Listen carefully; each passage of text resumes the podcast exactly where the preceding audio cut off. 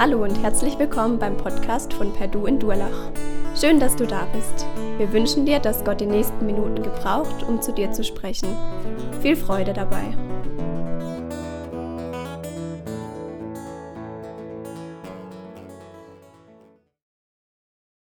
Ja, schönen guten Morgen auch von meiner Seite. Hoffnung an Pfingsten als ich das einem halben Jahr mitbekommen habe, dass das gerade am Pfingsten ist, war ich zuerst etwas irritiert. Gedacht, hm, eigentlich passt dieses Thema ja eher so in die Zeit im November, im Dezember, wenn es um Sterben geht, wenn es um Wiederkunft Jesu geht, wenn es um Advent geht, aber Hoffnung an Pfingsten. Als ich dieser Tage die Apostelgeschichte gelesen habe, da habe ich gestaunt, wie dieses Thema Hoffnung an Pfingsten tatsächlich äh, präsent ist und wie das da vorkommt. Das werden wir gleich miteinander sehen. Äh, warten auf Jesus, warten darauf, dass er wiederkommt. Dieses Thema ist ein Thema, das äh, ganz entscheidend äh, zum Evangelium von Jesus Christus dazugehört. Beim Thema Hoffnung da geht es nicht um das Spezialwissen irgendwelcher frommen Spekulanten oder Grübler, sondern das Thema Hoffnung ist ein Thema, das der Apostel Paulus den jungen Gläubigen kurz nachdem sie zum Glauben gekommen sind, vermittelt hat. Und er gesagt hat, das müsst ihr wissen. Das gehört zum Evangelium, zu eurem Glauben mit dazu, dass ihr wisst, Jesus kommt wieder und wir wollen auf ihn warten. Und wenn wir das tun, dann wird das auch unser Leben prägen, unseren Alltag prägen. Und das wird auch deutlich in dem, was wir heute miteinander uns anschauen. Jesus kommt wieder. Unmittelbar voraus im ersten Thessalonicher Brief, da hat Paulus von der Wiederkunft Jesu zu seiner Gemeinde gesprochen. Manche von uns kennen diesen Begriff Entrückung. Das heißt, Jesus kommt zu seinen Gläubigen und dann werden die, die im Glauben gestorben sind, auferstehen und die, die dann leben, die werden in einem Augenblick zu Jesus entrückt, mit ihm verbunden und werden bei ihm sein.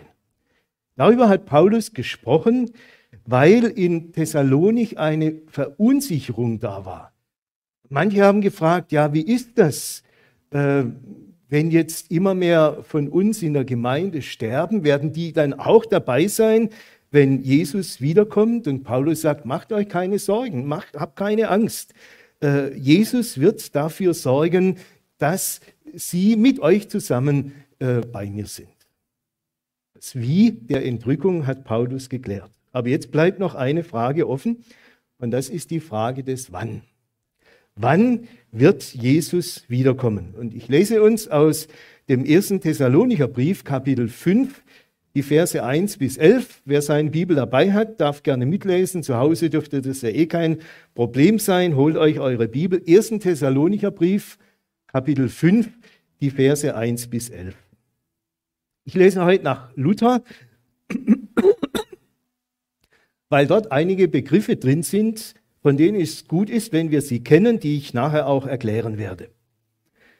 Von den Zeiten und Stunden aber, liebe Brüder und Schwestern, ist es nicht nötig, euch zu schreiben. Denn ihr selbst wisst ganz genau, dass der Tag des Herrn kommen wird, wie ein Dieb in der Nacht. Wenn Sie, das sind die Ungläubigen gemeint, wenn Sie sagen werden, es ist Friede, ist keine Gefahr, dann wird sie das Verderben schnell überfallen, so wie die Wehen eine schwangere Frau, und sie werden nicht entfliehen. Ihr aber, liebe Brüder und Schwestern, ihr seid nicht in der Finsternis, dass der Tag wie ein Dieb über euch komme. Denn ihr alle seid Kinder des Lichts und Kinder des Tages. Wir sind nicht von der Nacht noch von der Finsternis, so lasst uns nicht schlafen wie die anderen, sondern lasst uns wachen und nüchtern sein. Denn die da schlafen, die schlafen des Nachts. Und die betrunken sind, die sind des Nachts betrunken. Wir aber, die wir Kinder des Tages sind, wollen nüchtern sein, angetan mit dem Panzer des Glaubens und der Liebe und mit dem Helm der Hoffnung auf das Heil. Denn Gott hat uns nicht bestimmt zum Zorn, sondern dazu, das Heil zu erlangen, durch unseren Herrn Jesus Christus, der für uns gestorben ist, damit, ob wir nun wachen oder schlafen, wir zugleich mit ihm leben. Darum ermahnt, eigentlich meint das, darum ermutigt euch untereinander und einer erbaue den anderen, wie ihr auch tut.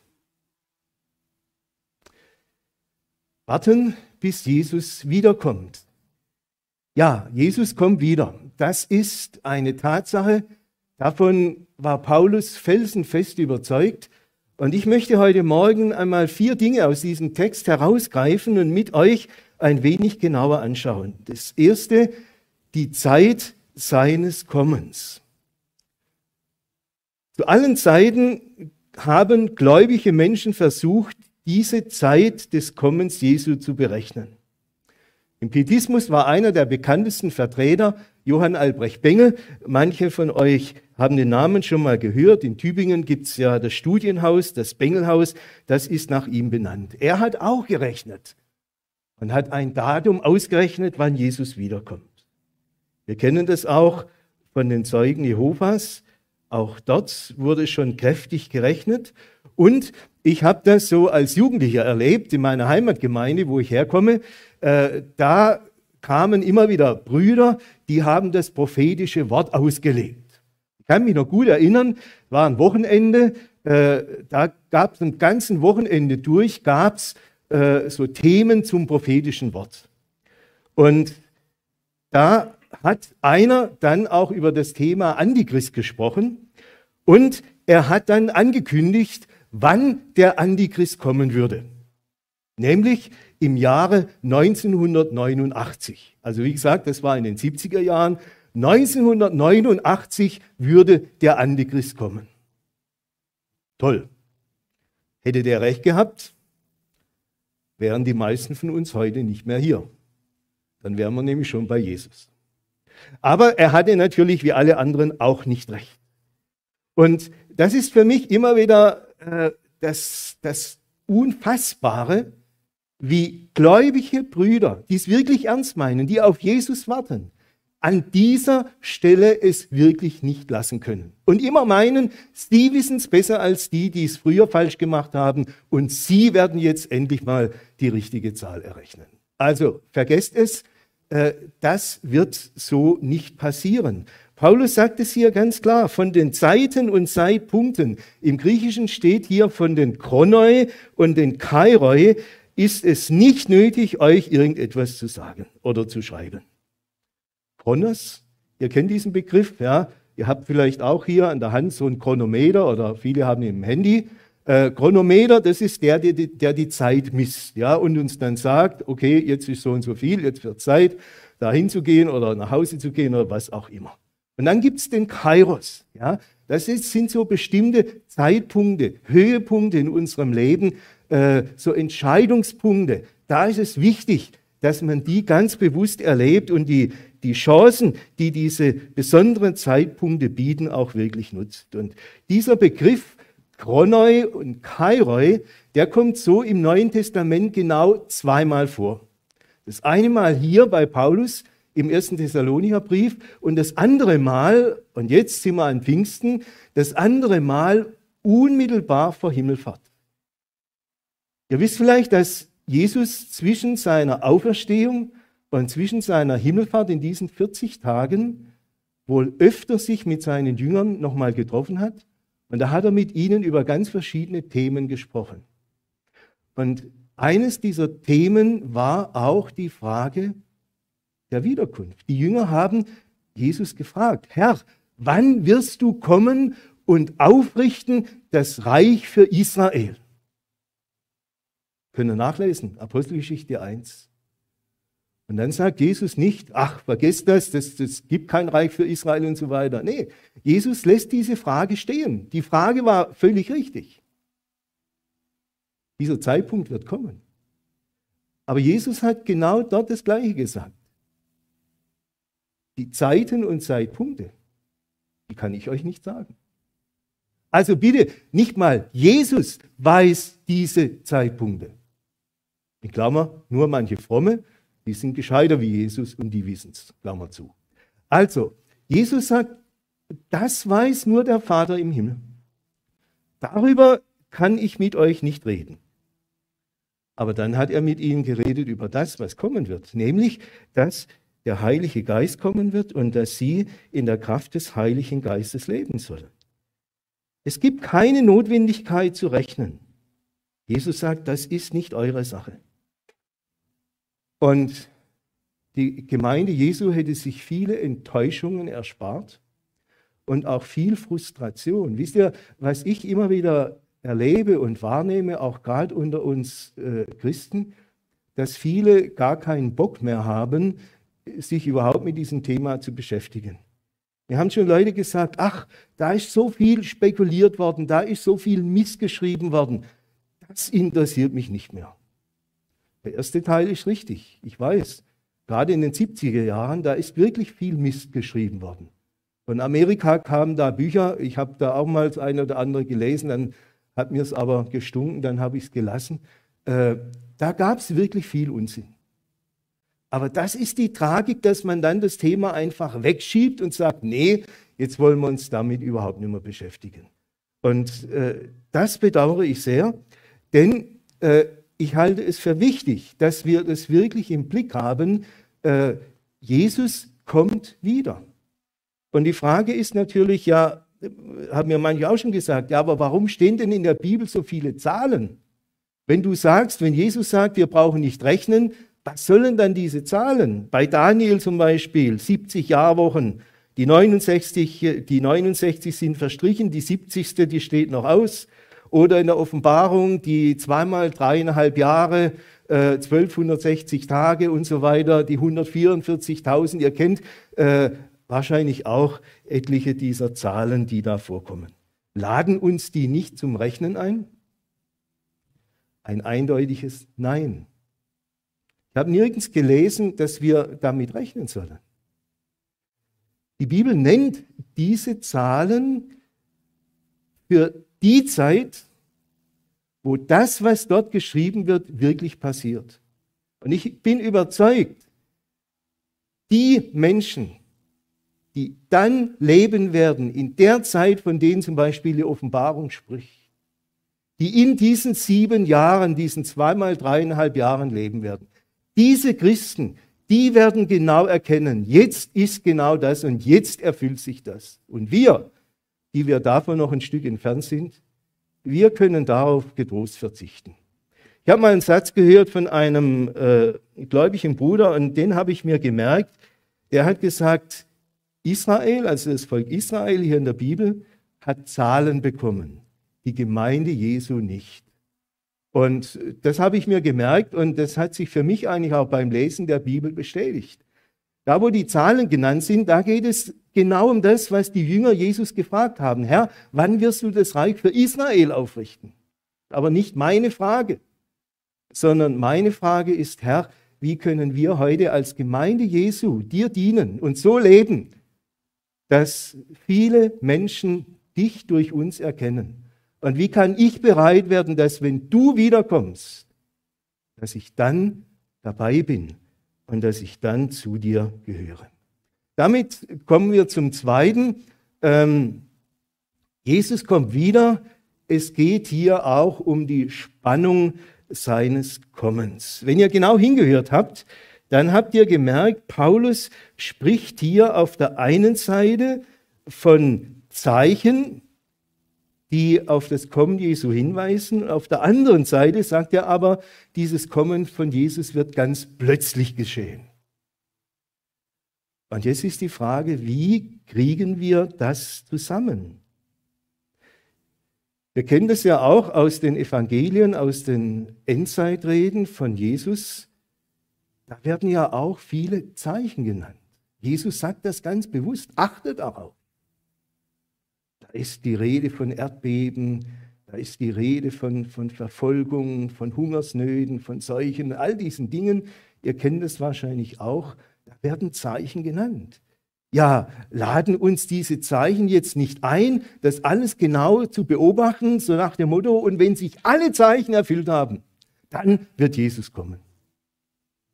Und solange ich merke, ach, das Zeichen da und da, das hat sich noch nicht erfüllt, da kann ich mich bequem zurücklehnen und sagen, ja, Jesus kommt noch lange nicht.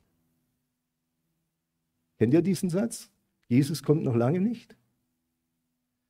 Jesus hat mal ein Gleichnis erzählt von einigen Knechten und einer von ihnen, nämlich der Faule, ja, der hat genau das gesagt. Ach, mein Herr kommt noch lange nicht. Und hat sich ausgeruht auf seiner faulen Haut und wurde böse überrascht. Genau diese Haltung, die soll es bei uns nicht geben. Und wenn wir hier hineinschauen, dann spricht Paulus eben auch davon. Auf der einen Seite in Vers 2, da sagt er, der Tag des Herrn kommt wie ein Dieb in der Nacht. Ja? Ähm, oder dein Vers 3. Und das ist jetzt so ein Zeichen. Wenn sie, die Ungläubigen, sagen werden, es ist Friede, es hat keine Gefahr. So eine Zeit wird nämlich kommen.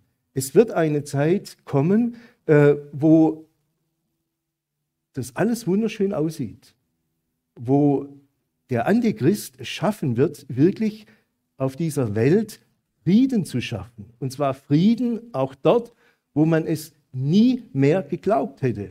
Wir haben gerade wieder diesen Konflikt im Nahen Osten hinter uns. Und da weiß man ja nie, wann das mal wirklich wie eine Bombe hochgeht und die ganze Welt damit hineinzieht. Äh, und der Antichrist, der wird das schaffen. Der wird Frieden herbeiführen. Da wird sogar Israel mit einbezogen und die werden sich darauf einlassen. Und dann werden alle sagen, toll, Friede. Es hat keine Gefahr. Leute, macht's euch bequem. Äh, wir haben noch viele, viele Jahre hier auf dieser Welt zu leben. Das ist auch so ein Zeichen, das Paulus hier nennt. Auf der einen Seite orientieren an diesen Zeichen. Auf der anderen Seite aber sagt eben Paulus hier, äh, es wird plötzlich geschehen. Jesus wird plötzlich kommen. Und jetzt ist die Frage, wie sollen wir damit umgehen? Und genau das ist das, was Paulus hier äh, anspricht. Wir können hier nicht sagen entweder oder, sondern wir müssen diese Spannung aushalten. Wir können sie nicht auflösen. Und das ist die Gefahr auch für viele im evangelikalen Bereich, dass man diese Spannung auflöst. Die einen, die sagen, ach, weg mit dem Thema Hoffnung, das hat doch alles keinen Wert. Wir müssen uns mit der Gegenwart beschäftigen, wir müssen äh, sozial uns engagieren, wir müssen äh, die Welt retten, ja, wir, wir müssen äh, uns da und dort einsetzen, dass es besser wird. Und die anderen, die kenne ich leider auch, die machen nichts mehr anderes. Wenn man die hört, die reden immer nur vom Kommen Jesu, immer nur von irgendwelchen Themen in dieser Richtung. Wir sind immer in der Gefahr, in das eine oder andere Extrem zu fallen. Und Paulus sagt, nein, haltet diese Spannung aus. Und wisst ihr, eine Spannung ist nicht nur negativ. Wir erleben Spannungen oft negativ, ja, vor allem im zwischenmenschlichen Bereich.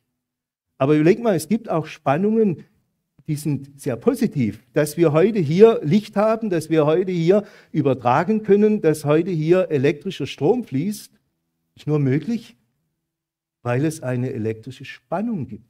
Ohne diese Spannung säßen wir hier im Dunkeln.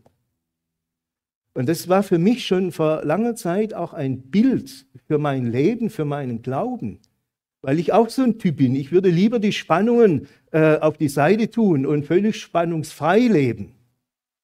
Und ich habe für mich lernen müssen, nein, die Spannungen gehören zum Leben, aber die sind nicht nur negativ, sondern äh, die haben durchaus auch etwas Positives. Und gerade hier in diesem Zusammenhang ist es gut, wenn wir diese Spannung äh, aushalten und wenn wir sie uns zunichte machen.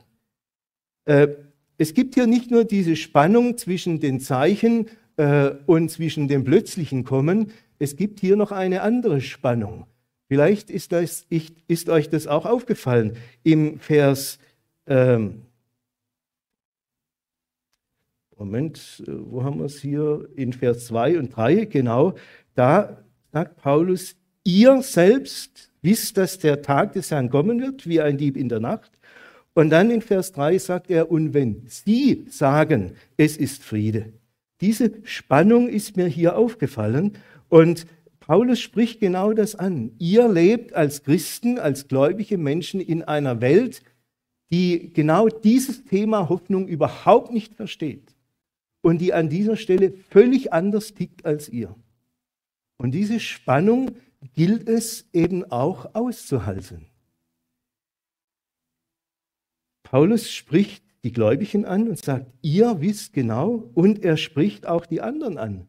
Äh, er sagt, sie sagen, alles in Ordnung, keine Gefahr, und dann wird sie das Verderben ganz schnell überfallen. Und er gebraucht hier das Bild von einer schwangeren Frau. Äh, mir ist da eine kleine Geschichte eingefallen, die hat mir mal äh, jemand erzählt, als ich im AB unterwegs war, ein, einer unserer Bruderräte, ähm, kam so ein bisschen ins Gespräch und dann erzählt er, wie seine Tochter ihr zweites Kind bekommen hatte. Äh, das erste war schon vor zwei, drei Jahren auf die Welt gekommen, das ging damals relativ schnell und sie war dann schwanger und so vier, sechs Wochen vor der Geburt hat sie gesagt, ach, jetzt besuche ich nochmal meine, äh, meine Freundin irgendwo in NRW da oben, hat sich ganz bequem in den Zug gesetzt und völlig entspannt dahin gefahren, hat die Freundin ein paar Tage besucht. Und dann saß sie dort im Wohnzimmer, die Kinder haben gespielt und plötzlich kam eine Wehe und zack, das Kind war da. Völlig aus heiterem Himmel mit einer Wehe und zack, das Kind war da. Als ich das gehört habe, dann das ist mir wieder eingefallen bei dem, was Paulus hier sagt. Es geht ja, ich weiß, es geht nicht immer so schnell. Manche Frauen würden sich wären froh, wenn es so schnell ging. Aber äh, in dem Fall äh, ist das wirklich ganz, ganz schnell gegangen. Und das ist für Paulus hier ein, ein Bild. So wie eine Wehe eine Frau wirklich überfallen kann und es dann ganz schnell zur Geburt kommt, so wird es einmal sein, wenn Jesus wiederkommt. Und äh, genau in dieser Spannung stehen wir. Und da ist es wichtig, dass wir, die wir zu Jesus gehören, dass wir bereit sind, dass wir auf die Zeichen der Zeit achten, dass wir nicht überrascht sind, sondern dass wir bereit sind, wenn Jesus wiederkommt. Und deshalb ist es wichtig, dass wir auf der einen Seite auf die Zeichen achten, aber auf der anderen Seite auch wissen, wir können deshalb trotzdem nicht einen Zeitpunkt ausrechnen. Ja, das wird uns nie gelingen, sondern letztlich wird auch für uns das Kommen Jesu von der Zeit her eine Überraschung sein. Aber wenn wir bereit sind, das ist überhaupt nicht schlimm. Wenn wir bereit sind, ist das sogar gut. Dann dürfen wir uns freuen, wenn Jesus kommt und dann werden wir bei ihm sein. Also, diese Spannung seines Kommens aushalten, das ist Paulus hier wichtig. Damit komme ich zum dritten und damit landen wir jetzt ganz konkret im Alltag unseres Lebens. Es geht nämlich um das Warten auf sein Kommen und der dritte Kerngedanke, den Paulus hier anspricht, der äh, wirft die Frage auf, wie wird Jesus uns antreffen, wenn er wiederkommt. Und genau das ist das Thema in Vers 4 bis 8, wenn Paulus nämlich sagt, ihr aber, liebe Brüder und Schwestern, ihr seid nicht in der Finsternis. Das heißt, ihr lebt anders als all die anderen Menschen, äh, die in dieser Welt leben. Ihr gestaltet euer Leben ganz bewusst nach dem Willen Gottes. Und die erste Frage, die mir hier aufgefallen ist, das ist nicht die Frage nach dem, was wir tun, sondern die Frage nach dem, was wir sind. Was ist eigentlich unsere Identität? Was ist deine Identität? Wisst ihr, wir beschäftigen uns auch als Christen nach meinem Dafürhalten immer noch viel zu oft mit dem, was wir sind in dieser Welt. Ja, ob ich jetzt Mann bin oder Frau bin, ja, das sind ja diese Themen, die auch in dieser Welt ständig aufgeworfen werden und die uns auch ständig dann sagen, wie wir denn sein sollen, nicht? Wenn du Frau bist, wie musst du als Frau aussehen? Wie musst du ticken? Wie musst du leben? Genauso als Mann, wie musst du dich verhalten und so weiter. Dabei ist das gar nicht unsere erste Identität, ist gar nicht unsere Frage. Unsere erste Identität ist eine völlig andere. Unsere erste Identität ist nämlich die, dass wir nicht in der Finsternis sind, sondern wie Paulus es hier in Vers 5 sagt, denn ihr alle, und damit meint er die Gemeinde, ihr alle seid Kinder des Lichts und Kinder des Tages. Das ist eure Identität. Und diese Identität, die soll euer Leben bestimmen. Und ich möchte euch an dieser Stelle Mut machen, Beschäftigt euch doch nicht so viel mit den irdischen Identitäten, egal ob das jetzt Mann und Frau sein, ob das sonst irgendwas ist, sondern beschäftigt euch doch mal damit, was heißt das denn? Ich bin ein Kind des Lichtes, ich bin ein Kind des Tages. Ähm, hier geht es um den neuen Menschen, den Gott in uns geschaffen hat. Und äh, dazu gehört eben auch die Tatsache, wem gehört eigentlich mein Leben? Wir sind Kinder des Tages, Kinder des Lichtes, nicht aus uns heraus, sondern weil Jesus uns dazu gemacht hat. Jesus sagt, ich bin das Licht der Welt. Wer mir nachfolgt, der wird nicht mehr wandeln in der Finsternis, sondern er wird das Licht des Lebens haben. Das heißt, Kind des Tages, Kind des Lichtes bist du nicht, weil du dich dazu gemacht hast. Das kannst du gar nicht sondern weil Gott dich dazu gemacht hat, weil Gott dich wiedergeboren hat zum, zu einem Kind Gottes. Und deshalb bist du ein Kind des Lichtes. Aber deshalb bist du auch Gottes Eigentum. Er ist es, der über dich verfügen will. Er ist es, der dein Leben gestalten will. Zu seiner Ehre sollst du leben. Und keine Macht der Welt hat mehr ein Anrecht an dein Leben als allein Gott. Es ist für mich auf der einen Seite ein ganz, ganz großer Trost.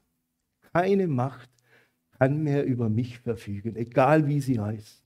Ob das eine irdische Macht ist, ob das eine Macht der unsichtbaren Welt ist. Sie alle haben kein Recht mehr an mir, weil ich Jesus gehöre. Und deshalb möchte ich diese Identität bewusst immer wieder vor Augen haben. Und wer diese Identität hat, dem wird es gehen wie den Menschen damals in Thessalonik. Äh, im, Im ersten Kapitel, da berichtet Paulus davon, äh, als ihr euch bekehrt habt, also als die Gemeinde entstanden ist, da kamen eine ganze Reihe Menschen zum Glauben. Das sagt Paulus, das hat sich äh, rumgesprochen, nicht nur in Thessalonik selber, sondern in, in, in der ganzen damaligen Provinz Achaia und Mazedonien, überall hat man von den Christen in Thessalonik gesprochen. Warum denn? Weil ihr Leben als Kind des Lichtes eine Ausstrahlung hatte. Ja? Und, äh, und was war das Besondere an ihnen? Paulus sagt, ihr habt euch bekehrt, weg von den Abgöttern, also von den Götzen, hin zu dem lebendigen und wahren Gott. Ihr habt euer Leben diesem Gott anvertraut. Ihr bekennt Jesus als euren Herrn. Und so lebt ihr nun auch. Ihr dient diesem Gott. Ihr setzt euer Leben ein zu seiner Ehre. Und er sagt, ihr wartet darauf, dass sein Sohn vom Himmel wiederkommt. Das ist das Kennzeichen der Menschen in Thessalonik. Ihr wartet auf Jesus. Und äh, das spricht Paulus hier auch an. Das ist eure Identität. Aber natürlich, es darf nicht nur bei der Identität bleiben, sondern wenn ich ein Kind des Lichtes bin, dann ist es auch wichtig, dass ich entsprechend lebe. Das ist Thema bei Paulus nicht nur hier, auch im Epheserbrief, können wir nachlesen, Epheser 5, äh, 4 und 5 ist das ein Thema, da spricht Paulus auch davon, dass wenn wir nun diese Identität haben, dass wir dann eben auch entsprechend leben. Und das heißt, dass wir uns nicht mehr einlassen auf die Finsternis, die immer wieder versucht, nach uns zu, zu greifen. So wird es auch hier thematisiert in 1. Thessalonicher 5. Er sagt, lasst uns Menschen sein, die nicht mehr schlafen, wie die, die in der Finsternis leben. Ja? Äh, Paulus charakterisiert die Menschen, die ohne Gott leben, als Menschen, die in der Finsternis leben. Und die Kennzeichen dieser Menschen sind die, dass sie unnüchtern sind, dass sie schlafen. Also schlafen ist hier ein Bild für dieses Leben ohne Gott. Sie sind unnüchtern. Sie lassen sich von allen möglichen Dingen umhertreiben. Und ich muss es so denken, ganz spontan, ich komme mir zurzeit genauso vor, leider auch bis hinein äh, unter uns Fromme, dass viele Fromme sich auch hier umhertreiben lassen von dem, was die Gesellschaft bestimmt. Ja, das sind die einen, die leben wirklich schon seit einem Jahr in der Panik und, und äh, haben nichts mehr anderes als die Angst vor Corona und die Angst, vielleicht sterben zu können. Und die anderen, die sind genauso in, in ihrem Denken gefangen. Und äh, wenn ihr wüsstet, was ich alles schon an Mails bekommen habe mit Verschwörungstheorien und, und, und, aus unseren frommen Kreisen, äh, da frage ich mich wirklich manchmal, wo bleibt denn diese Nüchternheit? von der Paulus hier spricht. Ich möchte mich nicht auf das eine oder auf das andere einlassen, sage ich euch ganz ehrlich, sondern ich möchte mich wirklich als Kind des Tages auf Jesus ausrichten. Ich möchte nüchtern leben, ich möchte wach sein.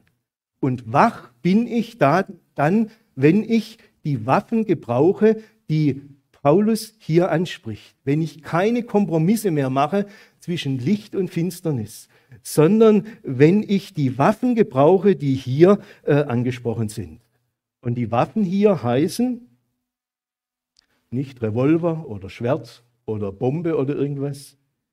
Die Waffen hier heißen Liebe, Glaube und Hoffnung. Und Paulus sagt, wenn diese drei Dinge euer Leben bestimmen, dann werdet ihr nüchtern leben in der Zeit, in der ihr lebt. Wir leben heute in dieser Zeit und ich glaube, wir sind sehr herausgefordert, als Christen wirklich anders zu leben, als man das um uns herum macht. Weder in das eine oder andere Extrem abzugleiten, sondern wirklich sich an dem orientieren, was Gott uns schenkt. Und das heißt für mich, dass ich wirklich im Glaube darauf vertraue, dass Gott mich bewahrt, dass Gott mit mir geht, dass Gott seine Hand äh, über meinem Leben hält. Und ich kann euch das ganz ehrlich sagen, ich hatte letztes Jahr, als das anfing mit Corona, ich hatte auch so eine Phase, äh, wo ich wirklich Angst hatte. Und da habe ich auch so mir das vor Augen gehalten, was wäre, wenn ich jetzt Corona kriege, wenn ich im Krankenhaus lande, äh, wenn ich beatmet werden müsste, wenn keiner mehr kommen kann und mich besuchen und dann werde ich vielleicht einsam und alleine dort sterben. Hat mich damals auch umgetrieben. Aber wisst ihr, was mir geholfen hat? Gottes Wort. Und diese Identität, dieses Wissen, ich bin Gottes Kind und ich darf im Vertrauen auf ihn meinen Weg gehen und er hat das in der Hand. Und wenn das wirklich so käme, wie das bei mir so rumging, dann ist Jesus da. Ich bin nicht allein. Das gibt es nicht für mich. Ich bin nicht allein. Er ist mir zur Seite und er würde mich auch da durchtragen.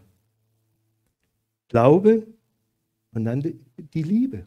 Dass wir wirklich in dieser Liebe miteinander und mit anderen umgehen. Dass wir nicht uns ständig nur um uns selber drehen, nach dem Motto, was brauche ich und was ist für mich wichtig, sondern dass ich immer wieder auch frage, Herr, wie kann mein Leben zum Segen für einen anderen werden, zu dem du mich jetzt schickst? Und dann der Helm der Hoffnung auf das Heil. Ich habe doch eine lebendige Hoffnung durch Jesus Christus. Ich weiß doch, dass ich berufen bin zum ewigen Leben. Ich weiß, dass das Erbe im Himmel schon auf mich wartet. Ich freue mich auf diesen Tag und so möchte ich auch leben heute in dieser Zeit und für Jesus da sein. Ich komme zum letzten Teil. Ähm, Jesus kommt wieder.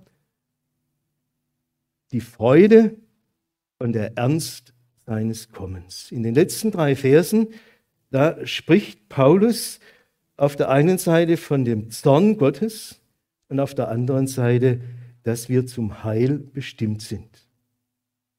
Ihr Lieben, dass Jesus kommt, dass Gott kommt, das heißt in der Bibel auch, er wird kommen und wird sein Reich aufrichten. Nicht wir sind es, die das Reich Gottes schaffen werden. Diesen Auftrag finde ich nirgends in der Gemeinde. Wer ihn findet, kann ihn mir gerne zeigen. Ich habe ihn bisher noch nicht gefunden. Nicht wir schaffen das Gottesreich, sondern Gott wird kommen und er wird sein Reich aufrichten, wenn der jüngste Tag kommt. Dieser Begriff vom jüngsten Tag habt ihr vielleicht auch schon gehört. Hier in unserem Bibelwort, da ist vom Tag des Herrn die Rede. Und äh, in dem Abschnitt zuvor, da geht es um den Tag von Jesus Christus. Und ich möchte euch hier zum Abschluss äh, dieses Bibelwortes noch ein klein wenig mit hineinnehmen in die göttliche Heilsgeschichte. Einfach nur ganz kurz darauf hinweisen, was es denn mit diesem jüngsten Tag, mit dem Tag des Herrn eigentlich auf sich hat. Der jüngste Tag ist in der Bibel ein äh, Oberbegriff und äh, innerhalb dieses jüngsten Tages, da gibt es drei Zeitangaben, die die Bibel macht. Da ist die Rede vom Tag des Herrn, die Rede vom Tag Christi Jesu und auch vom Tag des Gerichtes. Und wenn wir unsere Bibel lesen, dann ist es wichtig, dass wir diese drei Begriffe unterscheiden, weil die nämlich inhaltlich auch von der Bibel her unterschiedlich gefüllt sind. Äh, da ist zum einen die Rede vom Tag des Herrn.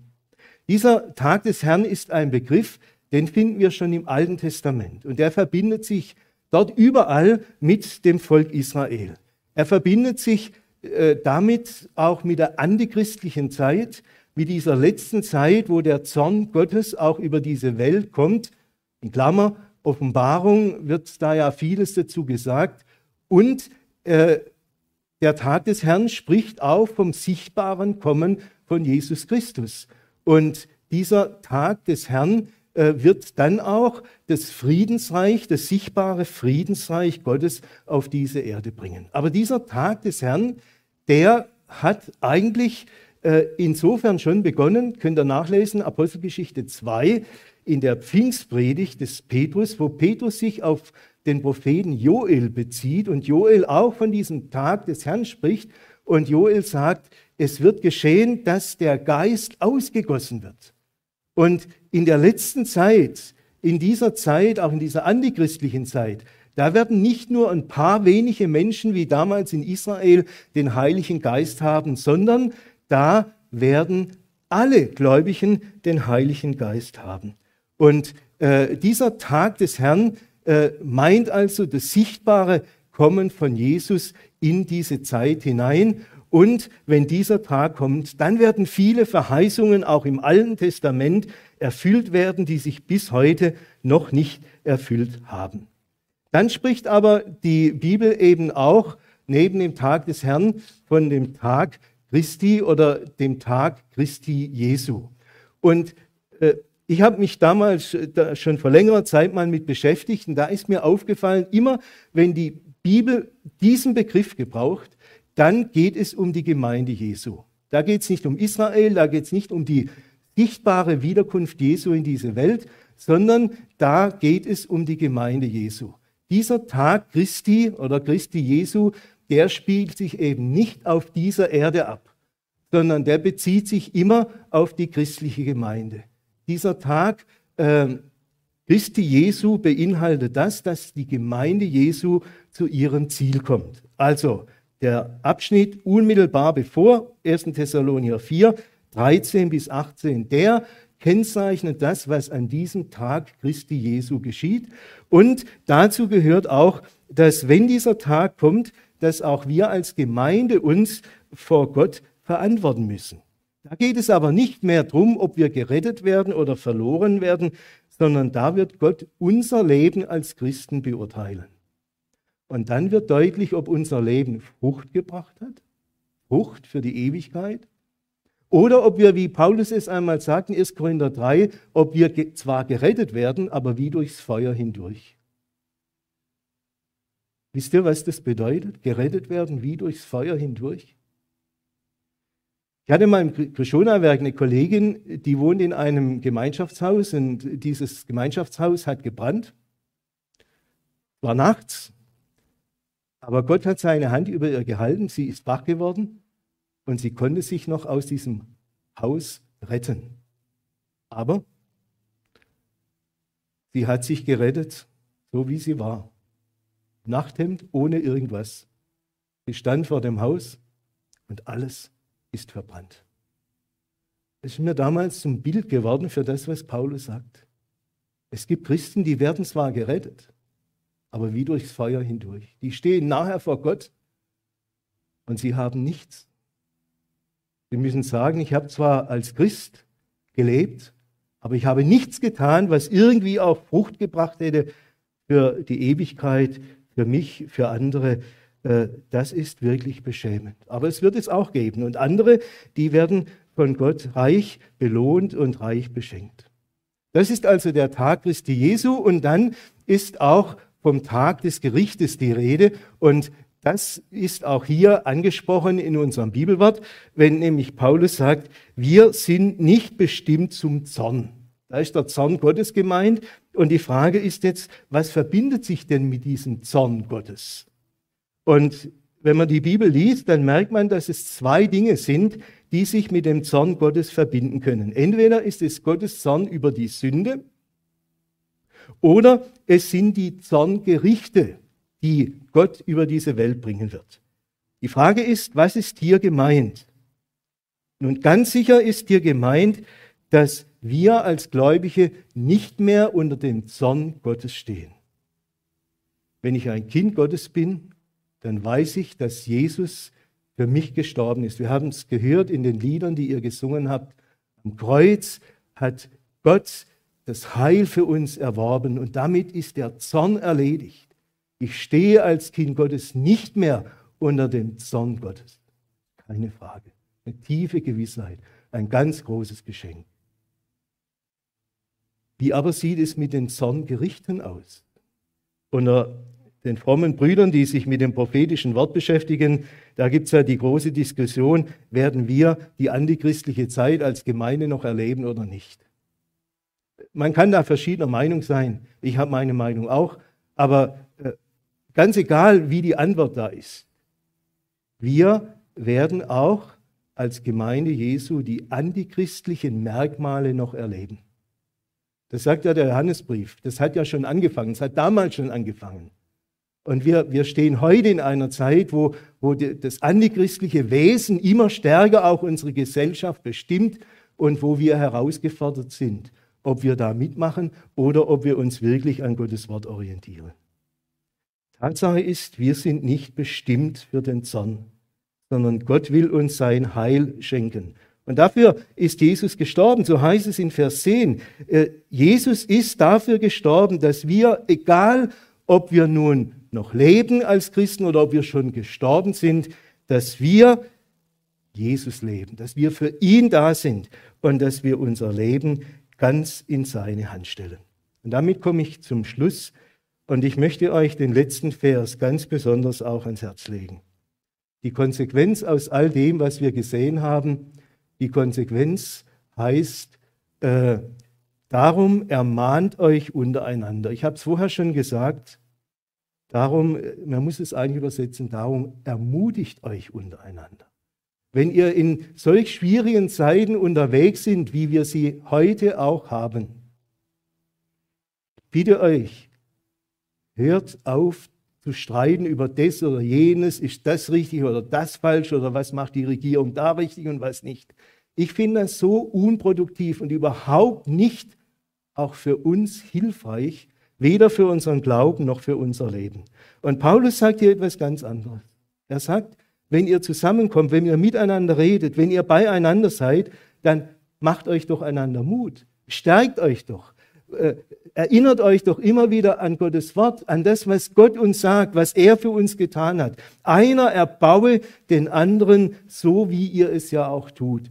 So seid unterwegs und dann, dann werdet ihr bereit sein, wenn Jesus wiederkommt. Und ich wünsche euch das, dass auch dieser Gottesdienst heute Morgen euch vielleicht wieder einige Impulse gegeben hat, auch weiter darüber nachzudenken. Ja, ich möchte wirklich auf Jesus warten. Ich möchte bereit sein, wenn er wiederkommt. Und ich möchte mein Leben auch dementsprechend gestalten. Ich bete noch mit uns. Herr Jesus Christus, vielen Dank, dass du kommen wirst. Danke, dass du heute beim Vater bist, aber dass du uns durch deinen Heiligen Geist ganz, ganz nahe bist. Und du kennst jeden von uns. Du kennst unser Leben.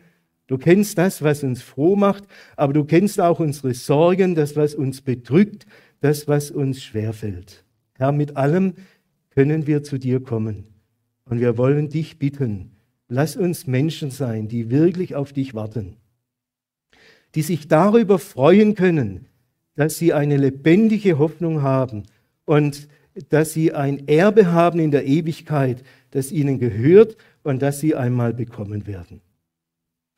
Hilf, dass wir als Menschen, die diese Hoffnung haben, wirklich auch so leben in dieser Welt, dass diese Hoffnung uns Kraft schenkt, uns wirklich an dir zu orientieren. Herr, ich bitte dich, stärke du unser Vertrauen, dass wir im Vertrauen auf dich uns nicht bestimmen lassen von der Angst oder von irgendwelchen Ideologien, wie auch immer sie aussehen. Hilf uns, dass wir wirklich in der Liebe miteinander umgehen und füreinander da sind. Und dann gib uns auch die Kraft deiner Hoffnung, dass wir getrost unseren Weg gehen können, in dem Wissen, du hältst uns in deiner guten Hand und du bringst uns an dein gutes Ziel.